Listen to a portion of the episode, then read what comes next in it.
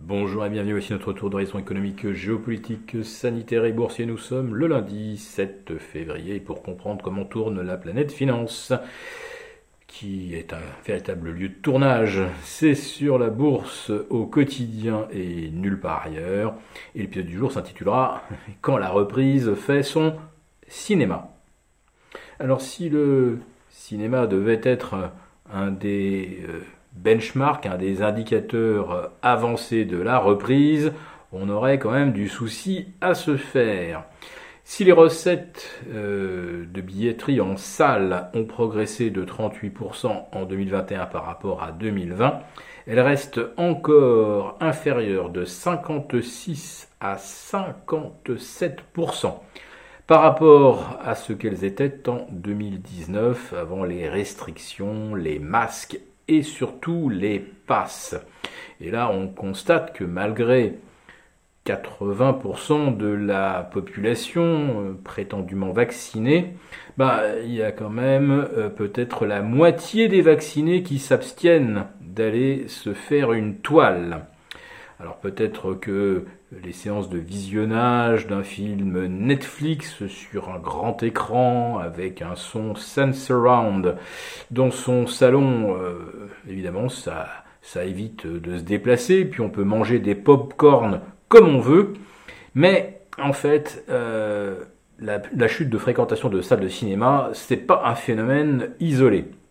Si vous prenez les soldes de janvier 2022, euh, ce sont les plus consternantes qu'on ait observées depuis le début du XXIe siècle, et probablement, à mon avis, depuis 50 ans. Alors c'est vrai qu'on va trouver des tas d'excuses euh, à la chute de 30 à 40% des dépenses et du panier moyen. Mais attendez, euh, ne nous avait-on pas expliqué qu'en 2020 et 2021, les Français avait accumulé 150 milliards d'épargne qui n'attendaient euh, que le moment favorable euh, pour aller donc se transformer en tenue de soirée, en ameublement, etc. Euh, n'a-t-on pas là la preuve que les ménages les plus modestes, on va dire 80% des ménages, se retrouvent aujourd'hui contraints par euh, le coût de la facture énergétique, par le coût des carburants, et non malheureusement pas grand-chose à dépenser au moment des soldes. Et les 150 milliards d'épargne ne seraient pas, comme d'habitude, les 20% les plus riches qui les auraient mis de côté. Euh, ces 20%, euh, ce ne sont pas eux qui vont aller exploser les, les, dépenses lors des soldes. Et la plupart du temps, euh, quand les plus riches engrangent de l'argent, eh bien, c'est euh, de nouveau sous forme d'épargne.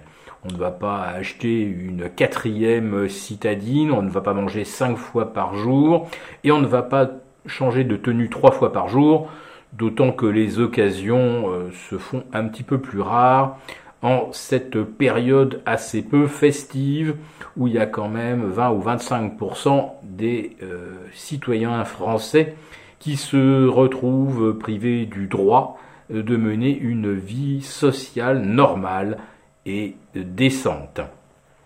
Donc, les soldes de janvier euh, sont un fiasco euh, intégral. Euh, la fréquentation des salles de cinéma est encore inférieure de plus de moitié à ce qu'elle était en 2019.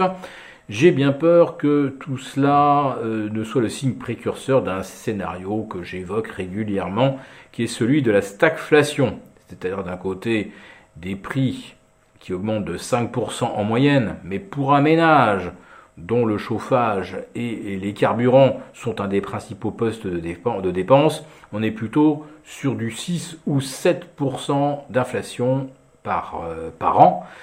Euh, avec en face une épargne rémunérée bientôt à 1% euh, par le livret A.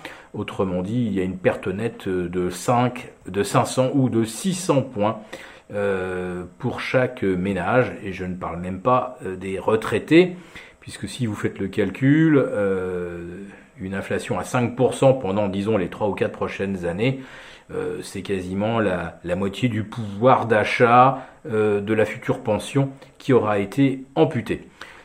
Il est assez normal que face à ce genre de perspective, les gens se montrent également prudents pour de grosses dépenses comme l'achat par exemple d'une nouvelle voiture électrique.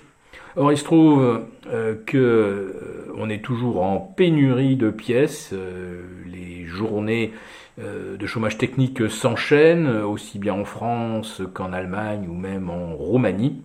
Et on n'est toujours pas sorti du problème. Autrement dit, les pénuries de pièces risquent de peser encore sur l'activité au cours des prochains mois. Donc moins d'activité, du chômage partiel, de l'inflation et en face moins de croissance puisqu'on ne dépense plus. Alors on ne dépense pas pendant les soldes, mais on réduit également sur tout le reste.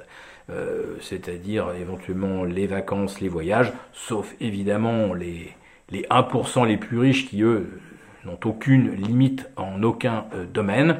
Donc euh, inflation plus baisse de la consommation, je le répète, ce qui risque de se produire, c'est de la stagflation, et ça, eh ben, c'est pas du cinéma.